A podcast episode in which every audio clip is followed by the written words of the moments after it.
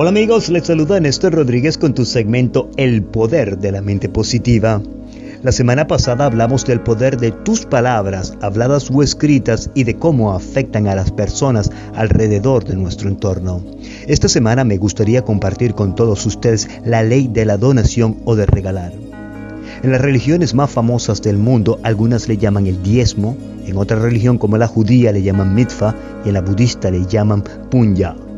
Y usted se preguntará, ¿cómo es posible que todas las religiones tienen una versión similar que casi es obligatorio en esta vida de dar más de lo que nosotros quisiéramos reconocer? Me gustaría que preste mucha atención en lo que aquí le voy a explicar. Primero que todo, la ley de la donación o regalar existe desde el principio de los tiempos y tiene razones muy fuertes para que usted las practique. Obsequie, regale, done lo que más pueda a cuantas más personas usted quiera o se lo permitan sus finanzas. Pero eso sí, hay ciertas reglas que usted debe de observar antes de donar su tiempo o dinero. Todos pensamos en regalos físicos o materiales, dineros o cosas preciosas, y no es precisamente eso de lo que estamos hablando. Usted puede dar su tiempo a una organización sin fines de lucro o ser voluntario en hospitales, en refugios de animales o en un comedor de indigentes. Ellos se lo agradecerán. Usted puede regalar una oración. Usted puede regalar un buen consejo a una persona necesitada, una flor, una carta y hasta una sonrisa. Y eso no te cuesta nada. Pero tenga cuidado, usted debe de regalar lo que usted está buscando para sí mismo. Si usted desea amor, usted tiene que regalar amor. Si usted desea amistad, ofrezca su amistad a un desconocido. Si usted desea comprensión, regale comprensión a sus seres queridos. Y por supuesto, si es éxito lo que usted está buscando, ayude a un extraño a conseguir el éxito que él o ella tanto persigue. Y si es dinero lo que usted está buscando, done su dinero a las organizaciones en las que usted se sienta más identificado. Segundo, donar no es tan fácil como algunas personas lo piensan.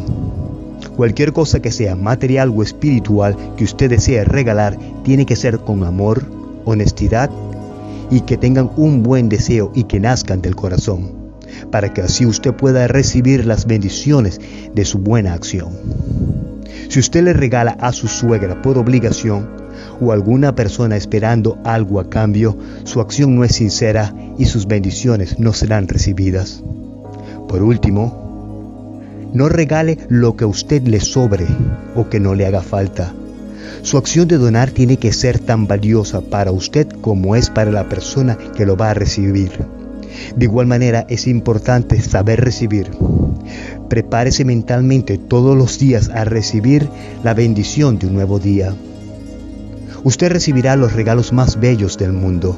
Usted podrá ver la luz del sol, podrá escuchar el canto de las aves, podrá sentir la lluvia de la primavera y la nieve del invierno. Usted podrá observar esta noche las estrellas del firmamento y más importante, usted podrá recibir un día más de vida. Hoy aceptaré de igual forma los regalos materiales como dinero o complementos y sobre todo oraciones positivas. Hoy estaré determinado a mantener circulando las riquezas en mi vida con compasión y aceptaré mi lugar en este mundo. Cada vez que me encuentre alguna persona que no conozco, en silencio le desearé felicidad, salud y riquezas. Este podcast está siendo patrocinado por Spinal Rehab Group. Siempre pensando en tu salud. Visítanos en spinalrehabgroup.com.